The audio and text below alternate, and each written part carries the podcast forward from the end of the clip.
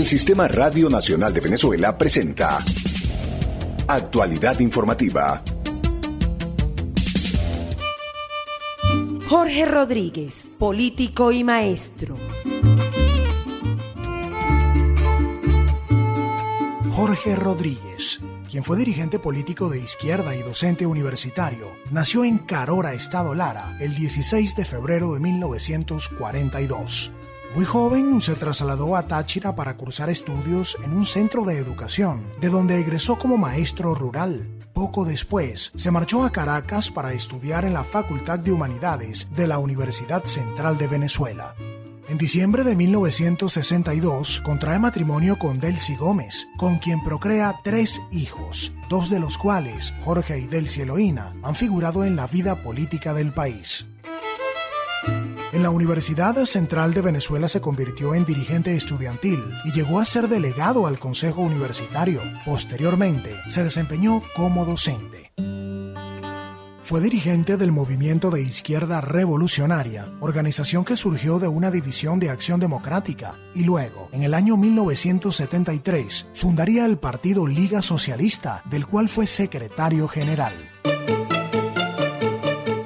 febrero de 1976 se registró en Caracas el secuestro de William Frank Niehaus, estadounidense directivo de la Transnacional del Vidrio, Owens, Illinois. La dirigencia de izquierda sostenía que Niehaus era agente de la Central Americana de Inteligencia CIA y que estaba involucrado en el golpe al presidente de Chile, Salvador Allende, perpetrado en el año 1973. Tras el secuestro, funcionarios de inteligencia de Venezuela comenzaron la búsqueda y practicaron diversas detenciones. Sin pruebas, acusaron a Jorge Rodríguez de estar involucrado en este hecho, que duró más de tres años. El 23 de julio de ese mismo año, 1976, Rodríguez es detenido en la avenida Sucre de Catia por los agentes de la Dirección General Sectorial de los Servicios de Inteligencia y Prevención DICIP, quienes lo llevarían a un sitio solitario en la carretera panamericana. En esa zona, Jorge Rodríguez es golpeado brutalmente por los funcionarios Braulio Gudiño La Cruz, Guillermo Zambrano, Itamar Ramírez y Juan Álvarez, según se establecería tiempo después. Posteriormente, fue trasladado a las celdas de la DICIP, donde dos días después, el 25 de julio de 1976, fallecería a causa de la golpiza. Sin embargo, las autoridades trataron de ocultar el crimen, asegurando que había fallecido de un infarto. Jorge Rodríguez, mártir de nuestra revolución, mártir de nuestra juventud, estudiante ejemplar, líder estudiantil, líder político, líder revolucionario. Un político decente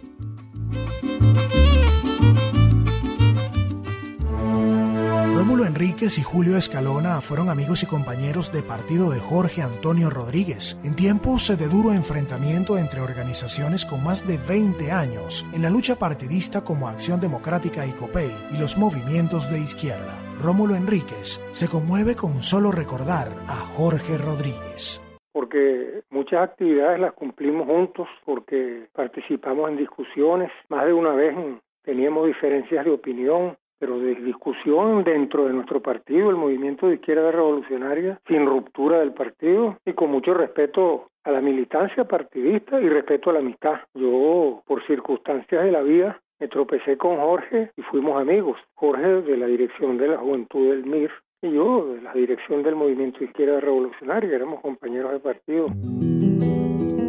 La división del movimiento de izquierda revolucionaria los llevó a organizaciones diferentes, pero siguieron siendo amigos, resalta Rómulo Enríquez. Esa ruptura de relaciones políticas nunca llegó al extremo de conducir ni a Jorge ni a mí a enemistad o a, situaciones no decorosas en la política y no respetuosas. No, mantuvimos nuestra relación, una relación aceptable.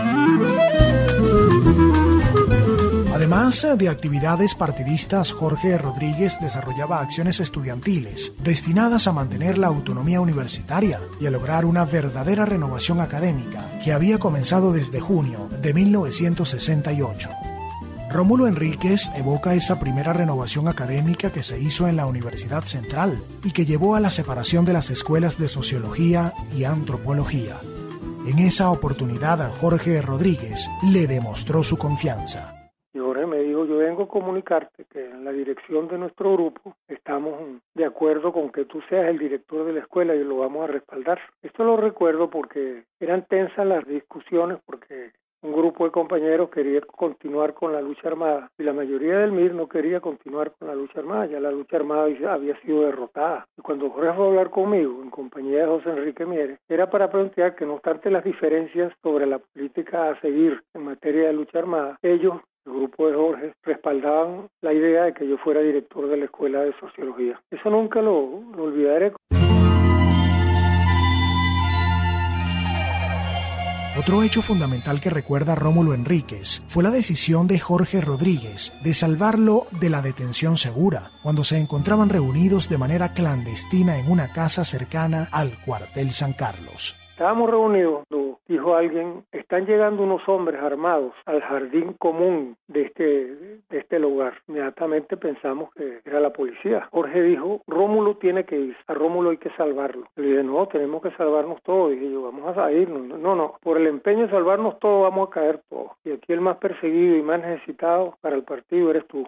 Recuerdo, no se me olvida que me pusieron una escalera altísima para que pasara de una casa a otra. Y que iba al guía y que honestidad política, que Jorge dijera que yo me tenía que salvar. A Jorge Rodríguez lo respetaban mucho y le decían el maestro. Sí, era de los dirigentes de la juventud del MIR, uno de los más destacados. Había compañeros que trabajaban en el mismo grupo político que, Jorge, Julio Escalona, que ahorita está en la Asamblea Nacional Constituyente, era un grupo llamado OR, Organización Revolucionaria, OR. Julio Escalona participó de eso, Carmelo Labori, Jorge Rodríguez, por supuesto. Y luego, a partir de ahí de la OR, la Organización de Revolucionarios, constituyeron la Liga Socialista tiempo después. Docente de la política. Julio Escalona, constituyente, también conoció muy bien a Jorge Rodríguez, por cuanto ambos formaron parte del movimiento de izquierda revolucionaria y luego constituyeron la organización revolucionaria OR y la Liga Socialista. Escalona recuerda a Jorge Rodríguez como un hombre que amaba a la humanidad y como maestro a tiempo completo durante su corta vida. Porque todavía se dedicó a enseñar, a, ayudar a las personas. Siempre fue una persona muy altruista, siempre muy dedicado a servirle a los demás, ¿no? Esa fue una de sus principales características. Practicar eso que se llama el amor altruista, ¿no? Que es dar sin esperar nada a cambio, ¿no? Bueno, hasta, hasta que terminó dando su vida antes de traicionar sus principios y a, sus compañeros. Y es una de las cosas más admirables de parte de él. Entonces yo quiero en primer lugar destacar eso, su profundo amor altruista, su profundo sentimiento de amor por la humanidad, por Venezuela, por el pueblo. Escalona destaca igualmente el rol de padre que desarrolló Rodríguez, quien siempre buscó tiempo para compartir con sus tres hijos y para educarlos. Además, resalta que fue un militante ejemplar. Siempre dedicaba a, ayudar a, a todos, a enseñar a todos. Y yo puedo decir que Jorge Rodríguez formó a toda una generación de militantes, a la gente que militó precisamente en la Liga Socialista, ¿no? Y precisamente por eso él le decíamos el maestro, era la, la manera más, familiar y común de referirnos a él, el maestro Jorge, ¿no? El maestro Jorge Rodríguez, porque él nunca dejó de ser maestro, incluso en el momento, el momento de su muerte, fue un gran maestro de cómo se ofrenda la vida antes que traicionarnos. Y por eso ahora es un ejemplo. El desempeño político de Jorge Rodríguez fue destacado por su labor pedagógica, de acuerdo con lo que expresa Julio Escalona. Creo que formó una generación completa, precisamente porque la formó políticamente, y la formó eh, a trabajar por el país, por la patria. Entonces, aparte de ser un dirigente político, su principal acción como dirigente político fue una acción pedagógica, que es una de las acciones más nobles que la gente puede tener en medio de las dificultades, en medio de todo, dedicarse siempre a enseñar a los demás y, luchar por, por el país. Un gran luchador social y luchó en el campo del magisterio, en la formación de sindicatos, en la formación de asociaciones de vecinos. Señor trabajó en la ciudad, en el campo, en los barrios, en las, escuelas. No hubo lugar donde él no se ocupara de estar presente con, su ejemplo, con su voz, con su enseñanza. Considera Escalona que los restos mortales de Jorge Rodríguez deben ser trasladados al Panteón Nacional. En ese sentido, acompaña una propuesta hecha durante una reunión celebrada en el cuartel San Carlos. El asesinato de Jorge Rodríguez a manos de agentes de seguridad del Estado que querían saber el paradero de William Niehaus generó dolor en la militancia de izquierda. Sus compañeros aseguran que Rodríguez no tuvo nada que ver con esa acción de la lucha armada. Los testimonios de Rómulo Enríquez y de Julio Escalona así lo confirman.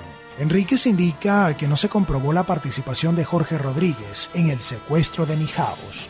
Dice que lo que decía la policía era que lo habían buscado y capturado porque lo acusaban de que había participado de alguna manera en el secuestro de, este empresario, dirigente empresarial norteamericano William Niehaus. Eso no llegó a comprobarse. Niehaus estuvo secuestrado un tiempo y bueno, se dice que alguien fue delator para perjudicar a Jorge. Se rumoreó luego que pensaban en la policía política que Jorge Rodríguez sabía en dónde estaba enconchado Nihaus, guardado Nihaus, escondido Nihaus, y que querían aflojarle la lengua con golpes, con tortura. Ese era el propósito de la tortura.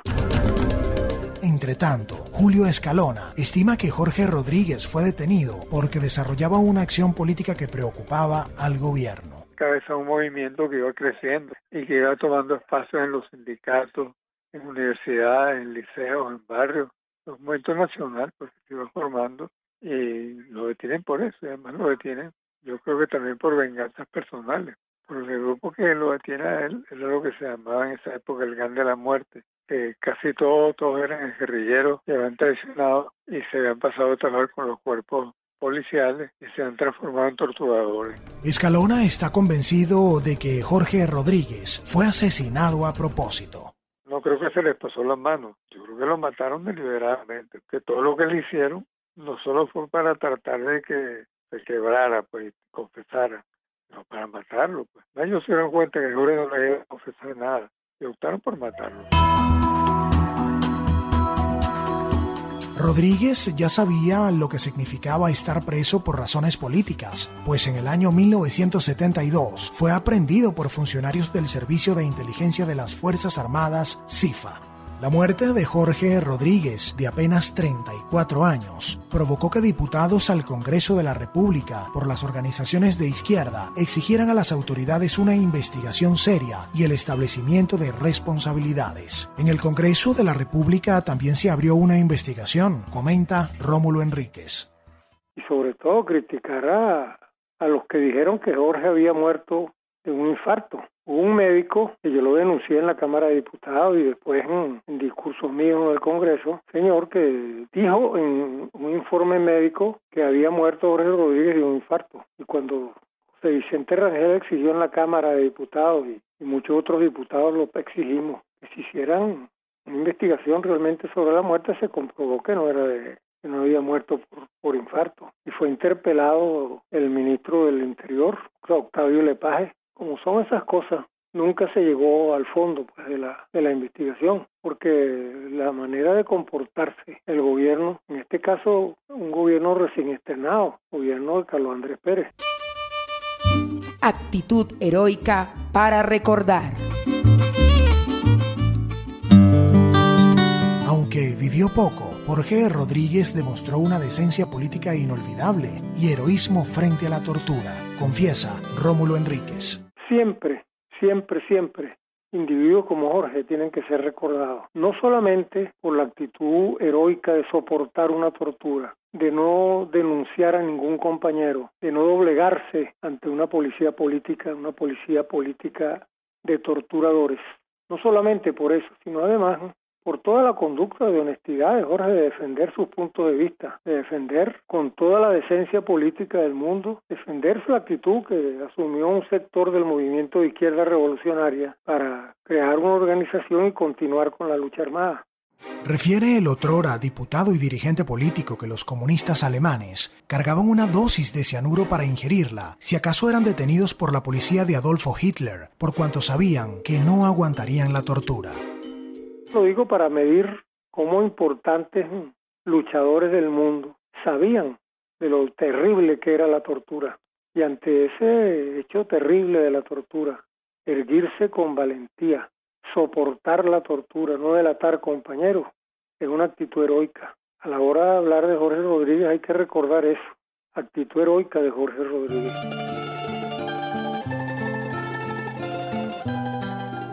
Julio Escalona coincide con Rómulo Enríquez al señalar que Jorge Rodríguez constituye un ejemplo para el mundo.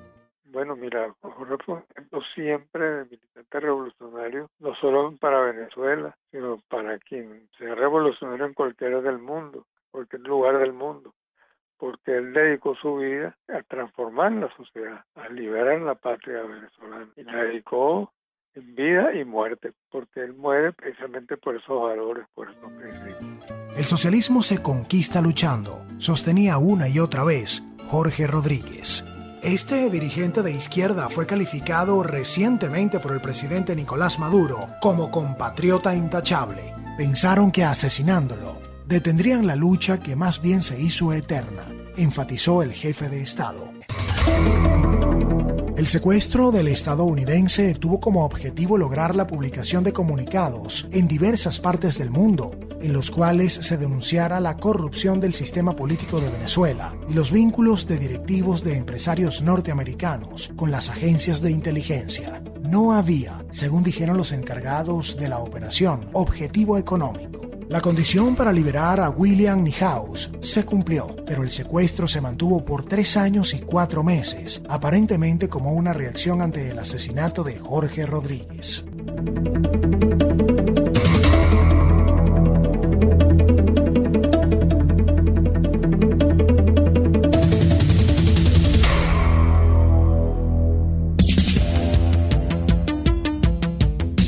Sistema Radio Nacional de Venezuela presentó Actualidad Informativa